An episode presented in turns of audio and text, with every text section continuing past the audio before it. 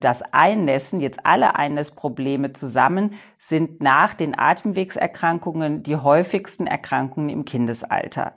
Aber auch im Alter von eben der Pubertät, 15, 16 Jahren, haben wir immer noch so drei Prozent der Kinder, die eine Einnässproblematik behalten und dann auch oft lebenslang. dass es vielleicht mal bessere Phasen, schlechtere Phasen gibt, aber es gibt tatsächlich Kinder, die nie trocken werden.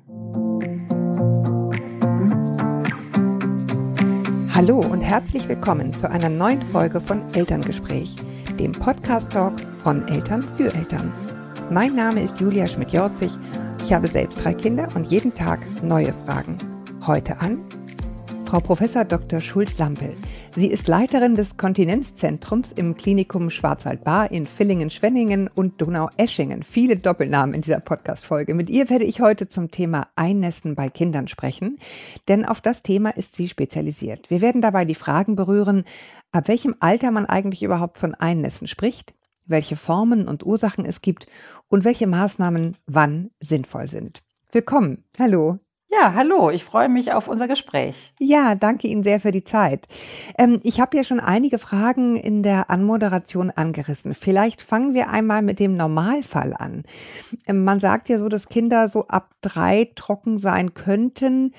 Bis wann ist denn normal, sozusagen, auch wenn man jetzt Tag- und Nachttrocken unterscheidet, dass man brauchen könnte als Kind, um trocken zu sein, sozusagen? Was ist die, was ist so die Range? Also eigentlich ist das fünfte Lebensjahr. Da sagen wir, bis zum fünften Lebensjahr ist es noch physiologisch, also noch möglich und noch im Bereich des Normalen, dass die Kinder noch nicht komplett und konstant trocken sind, sowohl tags als auch nachts. Wobei die meisten Kinder eben tagsüber sehr viel früher trocken werden als nachts. Ja, okay. Und trocken, das ist dann ja auch wahrscheinlich eine Definitionsfrage. Was heißt denn genau trocken? Also trocken heißt tatsächlich nicht Pipi machen. Viele Eltern sagen auch dann, ja, da passiert dann manchmal so ein Unfall. Das ist tatsächlich dann noch nicht trocken. Also trocken heißt tags kein Pipi in die Windel oder in die Unterhose, immer rechtzeitig auf die Toilette es schaffen und nachts eben auch ohne Windel am besten trocken durchschlafen. Das wäre so der Idealfall. Okay, aber ich meine, das ist ja schon mal wichtig zu wissen, ne? Trocken ist wirklich trocken und nicht manchmal trocken. Ja. so, ne? Genau. Ja, genau. Also das sagen auch viele. Also mein Kind ist tagsüber mit drei trocken gewesen, aber ja, wenn es sich verspielt, das ist auch immer so ein richtiger mhm. typischer Ausdruck, äh, dann passiert es doch, dass es nicht rechtzeitig auf die Toilette geht und dass ein paar Tröpfchen in die Unterhose gehen. Das ist dann schon eine sogenannte Tagsymptomatik. Dann haben die Kinder eben tatsächlich ein Problem, am Tag noch nicht ganz trocken zu sein, auch wenn vielleicht die Eltern auch nur wegen des nächtlichen Einnässens zu uns kommen. Mm, okay. Ähm, ja, dann machen wir das mal andersrum. Wann spricht man denn von Einnässen? Also Sie sagen, bis fünf ist eigentlich normal. Also sagen wir, ist jedenfalls mhm. die, die Range, wo Sie sagen, das ist alles noch im grünen Bereich, wenn Sie da noch nicht sozusagen mhm. ständig trocken mhm. sind. Aber ab wann sprechen wir dann von Einnässen im Gegensatz dazu? Also dann, wie gesagt, ab dem äh, fünften Lebensjahr ist es dann kein physiologisches Einnässen mehr, aber man muss natürlich unterscheiden, dass es zum Beispiel am Tag die meisten Kinder eben zwischen dem dritten und dem fünften Lebensjahr, wenn sie da einnässen, auch schon äh, durchaus abgeklärt werden können weil tatsächlich auch was anderes dahinter stecken kann. Also es kann vielleicht sein, dass die Kinder eine noch viel zu kleine Blasenkapazität haben, dass man da schon eben auch im Alter von vier Jahren was machen kann oder dass sie die Blase nicht richtig leer bekommen. Also das ist dann so dieser Grenzbereich zwischen dem dritten und fünften Lebensjahr. Und Einnässen ist ja auch oft so ein Begriff, den viele Eltern auch, ja, sag mal, schwierig einordnen können. Einnässen bedeutet nicht nur das Bettnässen, sondern tatsächlich auch eine Form von Inkontinenz, also von Harnverlust eben auch am Tag. Und das ist eben auch für uns das Allerwichtigste herauszufinden, ist es ein reines nächtliches Einnässen oder sind es tatsächlich auch Probleme, die die Kinder am Tag haben, eben im Sinne entweder von sogenannten Tagsymptomen oder eben auch einem richtigen Einnässen am Tag. Das ist eben ganz entscheidend. Sie haben gesagt, eines der, eine der Ursachen, wenn die Kinder sozusagen schon im Alter von vier, wenn man da mal schauen will, was könnte da los sein, wenn die am Tag noch nicht ganz trocken sind, ist eine kleine Blase. Mhm. Ähm, was wäre da zu tun? Um die, wie, wie kriegt man die größer sozusagen oder wie trainiert man die dann? Also man muss ja erstmal rausfinden, ähm, was los ist. Und dann müssen wir ja erstmal bei einer Diagnostik anfangen, bevor wir überhaupt von irgendeiner Therapie reden. Und ja. da muss man sagen, also wenn sich Eltern an uns wenden, wir hatten jetzt zum Beispiel auch vor ein paar Wochen im Rahmen des Bedwetting Days so eine Telefonaktion, wo wir also auch den Eltern zur Verfügung standen, die konnten uns anrufen.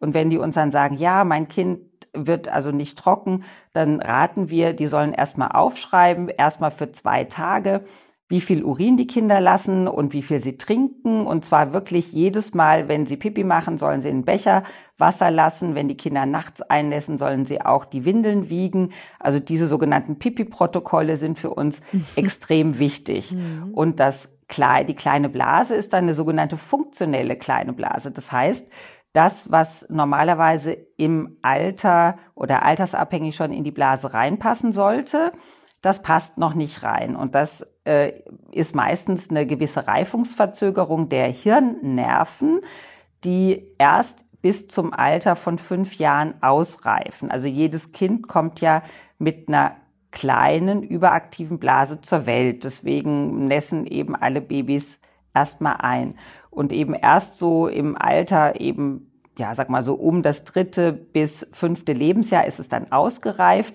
sind die Nerven, die vom Gehirn zur Blase gehen und eben die Blase beruhigen, dass die Blase also speicherfähig ist, ausgereift. Und wenn diese Reifungsverzögerung ausbleibt oder beziehungsweise Reifungsverzögerung da ist, diese Ausreifung ausbleibt, dann haben viele Kinder einfach noch eine für ihr Alter zu kleine Blasenkapazität. Und das kann man berechnen. Da gibt es eine Formel, also ein Kind sollte so viel reinbekommen in die Blase wie Alter mal 30 plus 30. Also ein zehnjähriges Kind sollte dann 330 Milliliter in die Blase reinbekommen. Irgendwann ist dann natürlich Schluss. Also bei den 13-, 14-Jährigen, also mehr als 500 muss nicht reinkommen. Aber bei einem kleinen Kind, wenn da tatsächlich dann solche Volumina abgemessen werden, immer nur 30, 40 Milliliter, ist das für uns ein Zeichen, dass die Blase einfach noch überaktiv ist. Das heißt, die wird nicht gehemmt und die ist dann funktionell zu klein. Okay, aber das ist ja was, ähm, da kann man wahrscheinlich von außen schwerlich was dran machen, sondern höchstens feststellen, es ist so, oder? Äh, interpretiere ich das falsch? Ja, man kann tatsächlich auch was machen, weil man guckt sich dann auch die Trinkmenge an und die meisten Kinder, die eben noch so eine kleine Blasenkapazität haben, merken das und die trinken dann tagsüber nicht, weil sie selber schon merken, aha, wenn ich viel trinke, muss ich viel Pipi machen oder werde ich nass. Äh, und dann vermeiden die das Pipi machen und das ist dann so ein Teufelskreis, wenn man zu wenig trinkt, muss die Blase gar nicht größer werden, weil dann muss sie gar nicht mehr speichern lernen. Das heißt, eins der entscheidenden Dinge dann, auch die Blase größer zu trainieren, ist regelmäßig trinken. Das ist dann äh, eben so eine ganz einfache Form der Verhaltenstherapie, die wir den Eltern und den Kindern beibringen. Das ist die sogenannte Sieben-Becher-Regel. Da sollten die Kinder eben siebenmal am Tag eine feste Menge trinken. Das richtet sich so ein bisschen nach Alter. Also diese fünf- bis siebenjährigen sollen 150 Milliliter siebenmal am Tag trinken. Die Älteren dann 200 bis 250 Milliliter. Das werden wir dann eben speziell berechnen. Und dann sollten die Kinder vor allen Dingen zwei Stunden vorm Schlafen gehen mit dem Trinken aufhören, damit sie natürlich nicht zu viel am Abend trinken. Aber diese, dieses Trinkprotokoll, was wir mit den Kindern dann äh, festlegen, ist in der Regel extrem effektiv. Also da haben sehr viele schon gutes therapeutisches Vorgehen mit. Ja, das, ähm, wir haben jetzt gerade gesprochen über, über die Hirnreife. Gibt es noch, noch andere Ursachen? Ja, also wir haben jetzt ja erstmal über diese Formen eher, wenn auch am Tag was nicht in Ordnung ist, viel häufiger als eben auch dieses am Tag ist ja das nächtliche Einnässen und dass da die, also einfach da auch ähm, die Kinder längere Zeit nachts noch einnässen. Und da gibt es einerseits, äh, dass die Kinder tatsächlich zu viel am Abend trinken. Das ist also quasi ein Trinkfehlverhalten, mhm. dass die Kinder tatsächlich sehr tief schlafen. Das nennen wir dann auch das Tiefschläfersyndrom, dass sie tatsächlich nicht aufwachen, wenn die Blase voll ist. Sie merken das nicht und nässen dann ein. Und dann gibt es noch die Möglichkeit, dass die Kinder tatsächlich zu viel Urin in der Nacht produzieren. Und das liegt dann an dem sogenannten ähm, also an dem antidiuretischen Hormon, dem Desmopressin, dass dieses Hormon, was bei jedem Menschen in der Nacht verstärkt ausgebildet wird, eben da nicht verstärkt ausgeschüttet wird und die Kinder dann tatsächlich einen wirklich verdünnten, eben aber zu viel Urin produzieren. Und das können wir zum Beispiel auch sehr gut messen, indem wir die Eltern das Windelgewicht wiegen lassen. Also das sind keine großen Bluttests notwendig, aber da können wir eben, wenn einfach viel zu viel in der Windel ist, können wir das sozusagen rückschließen, ähm, dass dann wahrscheinlich dieses Hormon doch noch nicht ausgereift ist. Und da gibt es zum Beispiel dann auch einen therapeutischen Ansatz, dass man das eben dann in der Nacht vorm Schlafengehen eben zuführen kann. Das Hormon. Genau. Mhm. Ja. Ähm, wenn wir jetzt von dem sozusagen in Anführungsstrichen problematischen Einnässen sprechen, also wo Sie dann tätig werden, diagnostisch tätig werden und auch mit Therapien tätig werden, wie viele Kinder in welchem Alter betrifft das in Deutschland? Also von was für einer Zahl mhm. sprechen wir ganz grob? Also es gibt zum Beispiel so einen Ausdruck, der sagt, also das Einnässen, jetzt alle Einnässprobleme zusammen, sind nach den Atemwegserkrankungen die häufigsten Erkrankungen im Kindesalter. Mhm. Das ist ja schon mal eine Hausnummer. Also das ja, sagen wir mhm. auch vielen Eltern. Und dann sind die alle schon mal irgendwo so ein bisschen erleichtert, weil jeder denkt immer, ah, das betrifft jetzt nur mein Kind und äh, hat kein anderer. Äh, also das ist, finde ich, auch schon mal eine ganz wichtige äh, Sache. Und dann macht man das so ein bisschen nach Altersspannen. Also bis zum äh, fünften Lebensjahr sind tatsächlich in der Nacht noch 50 Prozent der Kinder, die zumindest immer mal so ein Einnässereignis haben. Und tagsüber sind es vielleicht so 10 Prozent. Und dann äh, gibt es auch so eine Regel, dass es eine sogenannte spontane Remission, also so eine, dass quasi eine Ausreifung pro Jahr ist. Das heißt, 15 Prozent pro Jahr der Kinder werden dann eben pro Jahr trockener so dass man eben sagen kann, das werden dann immer weniger, aber auch mhm. im Alter von eben der Pubertät, 15, 16 Jahren, haben wir immer noch so drei Prozent der Kinder, die eine Einesproblematik behalten und dann auch oft lebenslang. Das es vielleicht mal bessere Phasen, schlechtere Phasen gibt, aber es gibt tatsächlich Kinder, die nie trocken werden. Wie erklären Sie sich das oder wie erklärt man sich das? Ist das eine Einzelfallgeschichte mhm. dann oder? Also einerseits ist es natürlich, dass ähm, die Kinder auch dann keine Therapie, also mit, der Thera mit einer Therapie bekommt man die meisten dann trocken, mhm. aber dass man einfach dann auch nicht so genau hinschaut, weil ich hatte es eingangs ja mal gesagt, meistens stellt man sich ja beim Einnässen eben dieses nächtliche Einnässen vor. Und ich sehe das auch immer wieder bei uns in der Sprechstunde. Die Eltern kommen eigentlich fast immer deswegen, weil die Kinder nachts ins Bett machen und die Mütter einfach nicht mehr hinterherkommen mit dem Bett abziehen und waschen und so weiter. Wenn man dann genau fragt, dann haben ganz viele Kinder eben doch diese Tagsymptome und wenn man dann noch genauer fragt, haben ganz, ganz viele Kinder, die nicht trocken werden, Probleme mit dem Stuhlgang. Und das wird aus meiner Sicht noch viel, viel mehr übersehen und unterschätzt als Ursache des Einnässens. Und wenn man das dann alles in der Kombination behandelt, bekommt man eben sehr viel mehr Kinder dann auch trocken, als es wahrscheinlich diese Statistik darstellt. Und inwiefern hängt der Stuhlgang dann mit dem Einnässen zusammen? Ähm, mein, es ist ja alleine ein Platzproblem. Wenn mhm. die, die meisten Kinder haben eine Verstopfung, das heißt, also die dann eben auch ähm, Blasenprobleme haben. Das heißt, da ist, sind wirklich Kotmassen in im Darm. Ich hatte jetzt gerade letztens wieder ein Kind, was gesagt hat, ich mache immer eine Monsterwurst. Also die haben tatsächlich riesengroße Kotabsetzungen, weil das glaubt man manchmal gar nicht, was da alles im Darm sein kann von so einem Kind. Und dann kann zum Beispiel tatsächlich die Blase sich nicht richtig entleeren.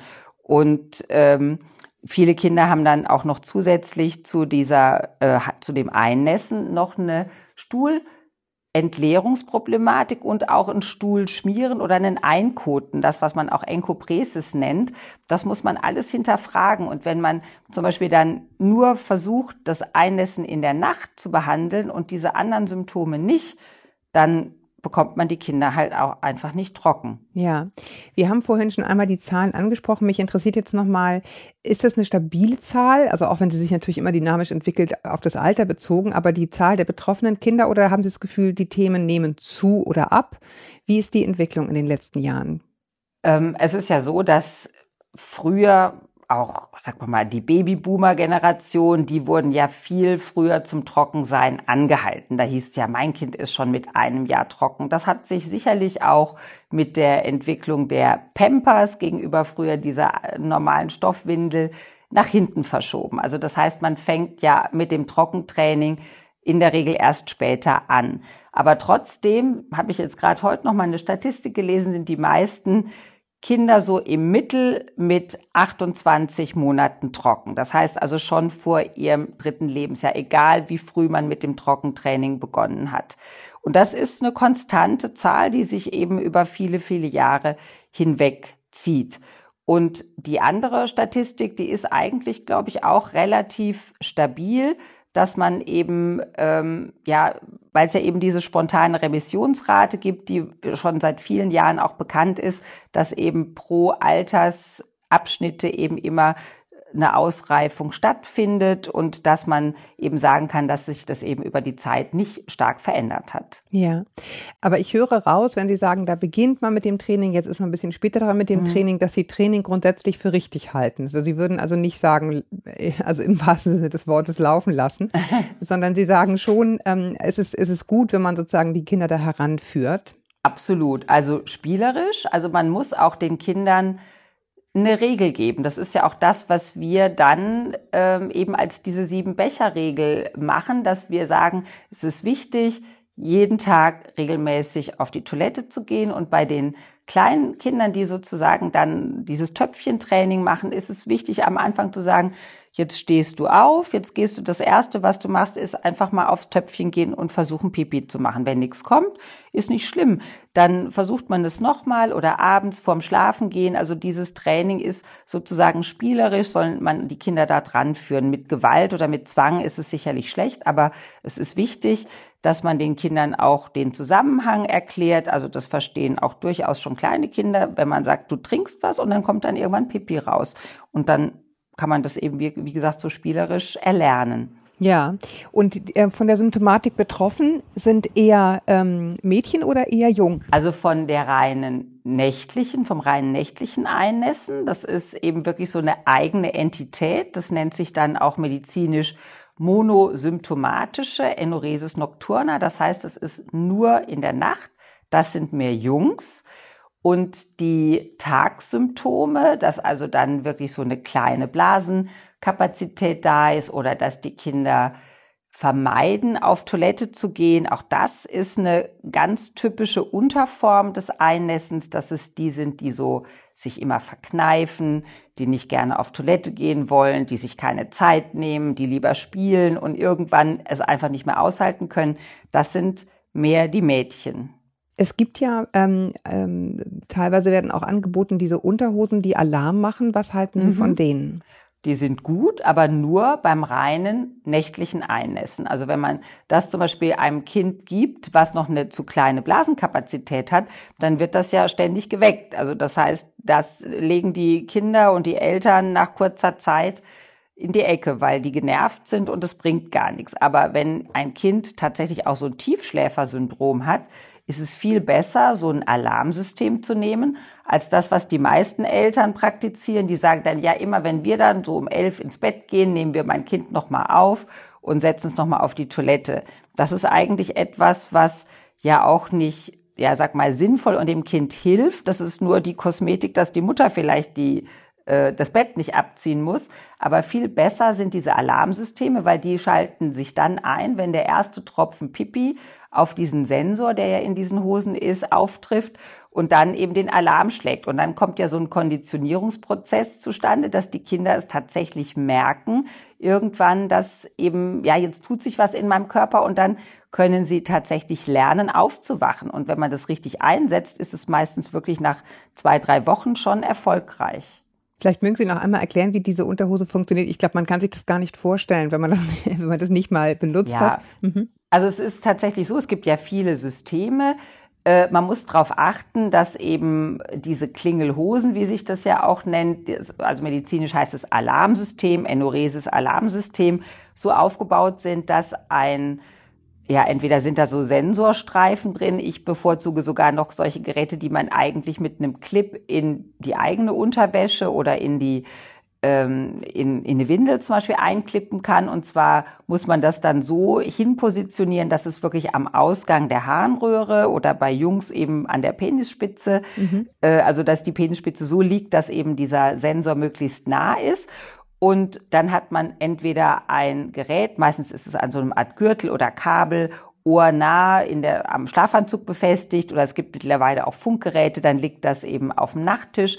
Wenn also der erste Tropfen Pipi auftrifft auf diesen Sensor, dann schlägt dieses Gerät Alarm und gibt den Kindern die Möglichkeit aufzuwachen. Und was vielleicht auch ganz wichtig ist, es ist ganz typisch, dass in den ersten ein, zwei Wochen nicht die Kinder aufwachen, sondern die Eltern aufwachen müssen. Deswegen macht es auch Sinn, dass dann zum Beispiel das Kind dann zu sich zu nehmen oder diese ersten ein, zwei Wochen, dass die Mutter meistens eben beim Kind schläft. Und dann muss, müssen die Eltern das Kind wecken. Es muss richtig wach sein. Es muss auf die Toilette gebracht werden. Da muss es dann den Rest Pipi machen. Also die ersten Tropfen sind ja dann schon raus und dann muss es eben aufgeweckt werden, richtig und auf Toilette gebracht werden. Und dann muss das Gerät wieder neu eingeschaltet werden, weil manche Kinder ja vielleicht auch zweimal in der Nacht einnässen.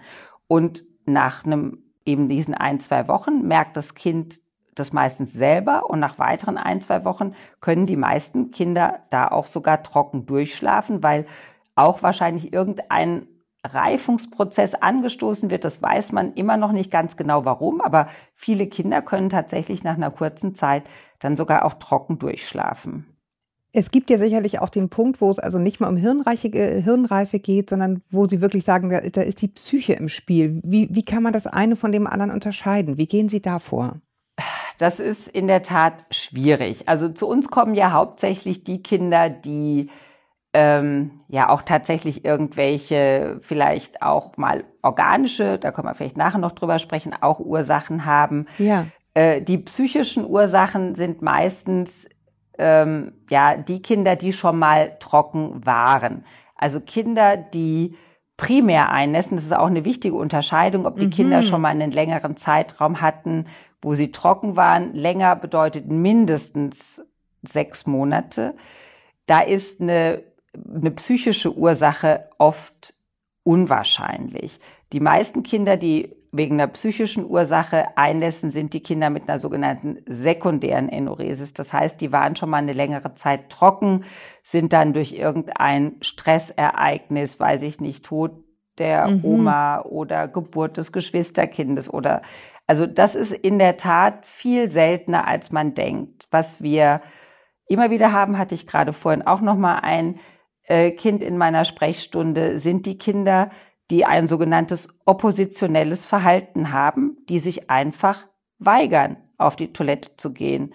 Das sind Kinder, an die man unheimlich schwer rankommt und da sind auch wir, ich bin ja Urologin, überfordert. Das sind tatsächlich Kinder, die dann in eine Kinder- und Jugendpsychiatrie müssen um tatsächlich da Hilfe zu bekommen, weil die Ursache dann nicht die Blase ist, sondern tatsächlich dieses oppositionelle Verhalten und das muss dann verhaltenstherapeutisch behandelt werden. Ich habe auch ein paar Mal schon gehört, dass Kinder einfach, wo Sie das auch von dem, äh, von dem Einkoten erzählt haben, Probleme haben, sozusagen das loszulassen. Ja, also dieses, sich, mhm. sich in dieses Nichts auf die Toilette zu begeben sozusagen und da etwas von sich zu lassen, was Teil des Körpers mhm. war. Haben Sie das auch schon mal gehört und erlebt, dass das irgendwie für die Kinder ein Thema ist? Ja, also auch das gibt es, wobei das eben auch sehr schwierig ist. Also das sind ja sicherlich auch irgendwo Ängste. Also wir haben auch Kinder, die dann mhm.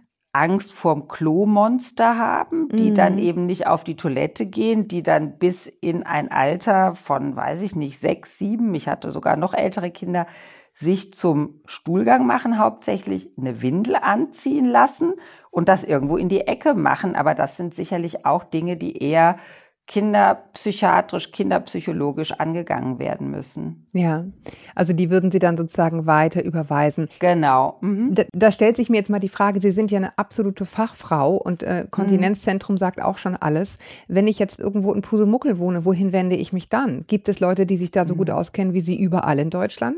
Also es gibt mittlerweile ja sehr viele Kontinenz- und Beckenbodenzentren, äh, wobei natürlich nicht alle äh, auch Kinder behandeln. Also das ist richtig. Mm, genau. Genau. Aber also hauptsächlich die meisten wenden sich natürlich erstmal an ihre Kinderärzte.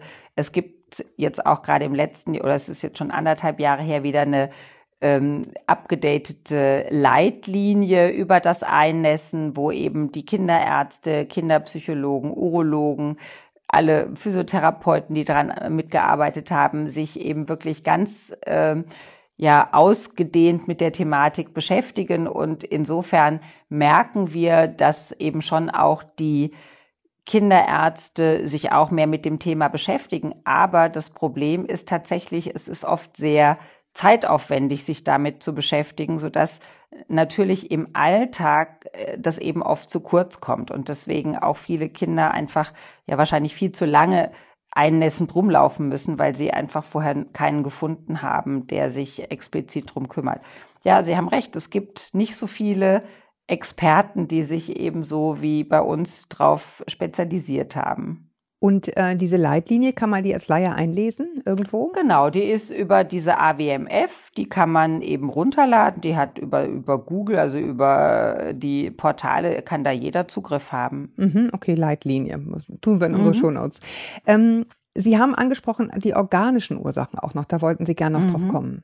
Genau, also das ist natürlich wichtig. Das ist ja auch das, äh, also was die meisten, auch Kinderärzte, wenn die uns dann die Kinder überweisen, dann auch erstmal von uns wissen wollen, gibt es nicht noch irgendeine organische Ursache.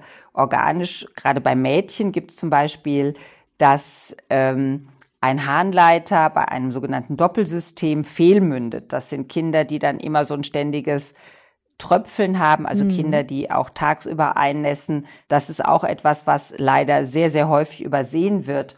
Und immer wieder haben wir jetzt auch in den letzten Wochen wieder ein Kind entdeckt, gibt es so ganz milde Formen der Spina bifida, also des offenen Rückens, weswegen ja die Mütter immer ihre Folsäure nehmen müssen, auch in der Schwangerschaft, damit dieses Neuralrohr, also sich die Wirbelsäule gut schließt. Da gibt es so ganz milde Formen, die überhaupt nicht auffallen, aber eben die Ursache äh, sein können, dass Kinder nicht trocken werden. Und das ist ein Mädchen, die ist schon zehn und die ist auch schon zigmal behandelt worden und die hat tatsächlich nur so einen mini kleinen Hinweis am Rücken, dass die Popofalte so ein bisschen asymmetrisch ist. Manchmal hat man so ein kleines Pünktchen, einen sogenannten Neuroporus oder mal so ein paar kleine Haare am äh, oberhalb vom Popo am Kreuz oder Steißbein. Das sind so Hinweise, die zum Beispiel dann eine organische Ursache des Einnässens ähm, eben auch entdecken lassen. Und die muss man natürlich ganz anders behandeln. Oder Kinder mit chronischen Harnwegsinfekten, die vielleicht einen Rückfluss in die Niere haben. Das hängt auch alles mit dem nicht trocken werden zusammen. Das sind dann also auch ganz wichtige Dinge, die wir abklären müssen. Also schon beim Zuhören wird einem klar, wenn man ihnen zuhört, wie komplex dieses Thema ist, mhm. dass natürlich diese armen Kinder, die da jahrelang irgendwie, äh, weiß ich nicht, äh, festgebunden wurden an der, am Stuhl äh, zum Pipi machen oder ausgeschimpft mhm. wurden, weil sie nachts ins Bett machen. So einfach ist es leider nicht, dass sie sich einfach nur zusammenreißen müssen und dann läuft's. Ne? Es gibt unheimlich viele Ursachen offenbar. Genau. Und deswegen ist es so wichtig, erstmal dieses Einnässen gut zu diagnostizieren und wirklich der Schlüssel ist so ein Pipi-Protokoll. Und dann natürlich ein Ultraschall, eine genaue körperliche Untersuchung, eine Urinuntersuchung. Das sind eigentlich unsere wichtigsten Untersuchungsmöglichkeiten und auch notwendigen Untersuchungstechniken. Dann machen wir ganz gerne mal noch so eine Harnstrahlmessung. Aber irgendwelche schlimmen Untersuchungen mit Röntgen, mit Katheter, was man also früher oft noch gemacht hat, das ist in den letzten 20 Jahren eigentlich ganz, ganz in den Hintergrund getreten. Also die wichtige Sache einfach genau nachgucken. Die Anamnese ist wirklich ganz, ganz entscheidend. Also ich höre da aber raus, dass Sie sagen, ab dem vierten Lebensjahr durchaus hinschauen, ne? was, Absolut. Was, wie, wie mhm. läuft das ab? Ähm, mhm. Und wenn man dann merkt, so ab dem fünften Lebensjahr wird es nicht besser, dann gerne tätig werden und, und sich auch aktiv an den Kinderarzt wenden. Absolut, das ist absolut wichtig. Mhm. Ja. Ähm, letzte Frage. Ähm, gibt es Kinder, die besonders prädisponiert sind? Also ich sage jetzt mal Frühchen zum Beispiel oder andere Korrelationen, die Ihnen begegnet sind. Sie hatten das schon gesagt, einige organische ähm, Dinge, aber mhm. ist sowas wie Frühchen zum Beispiel eine Prädisposition? Nein, es gibt natürlich so, so Syndrome, also wo man eben äh, andere Krankheiten äh, auch hat. Also ADHS zum Beispiel ähm, ist sehr häufig kombiniert mit einer überaktiven Blase, überaktives Kind, überaktive Blase. Das sehen wir häufig. Was auch eine absolute Korrelation ist, ist gerade bei dem reinen nächtlichen Einnässen ist eine familiäre Disposition. Also da gibt es sehr häufig, dass die sagen, der Papa hat noch eingenässt, der Onkel, das Geschwisterkind. Also da gibt es tatsächlich so eine familiäre Häufung, weil wahrscheinlich insgesamt diese Ausreifungsverzögerung dann einfach auch familiär gehäuft auftritt. Aber Frühchen nicht, habe ich jetzt nicht nee. gehört. Okay, okay, das mhm. gibt es keinen, keinen. Ja, äh, gibt es noch etwas, wo Sie sagen, komisch, das hat sie mich gar nicht gefragt, aber ist das so wichtig bei diesem Thema? Mhm. Also ich denke, was ich hoffe rausgearbeitet äh, zu haben, ist, dass, äh, haben Sie ja eben auch gerade schon mal zusammengefasst, dass wir sehr viele Ursachen haben, dass wir genau hingucken müssen, dass wir eben ganz klassisch, wenn es Kombinationsstörungen gibt, nach einer gewissen Reihenfolge vorgehen. Das ist vielleicht auch nochmal wichtig zu sagen. Also der Stuhlgang muss erst funktionieren, dann muss die Tagsymptomatik im Griff sein und dann kann man sich erst um die Nachtsymptomatik kümmern. Und viele Kinder, bei denen eben alles frustrierend verlaufen ist, bei denen ist einfach diese Reihenfolge nicht eingehalten worden oder man hat gar nicht hingeguckt, dass neben dem Einnässen, dem Bettnässen noch was anderes als Ursache da ist. Und wenn man das beachtet, dann haben die Kinder doch eine große Chance, trocken zu werden. Plus Training ja, Zwang nein, ne? Habe ich bei Ihnen auch rausgehört. Absolut, ja. absolut. Also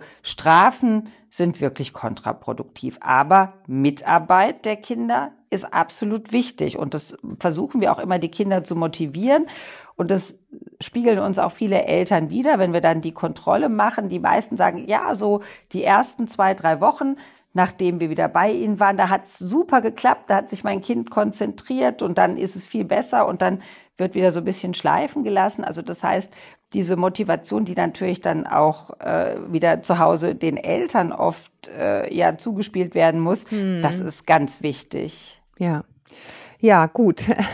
Aber so ist es. Ne? Das ist Teil ja. des Jobs. Genau, es, es hilft genau. alles nicht. Erziehung ist alles.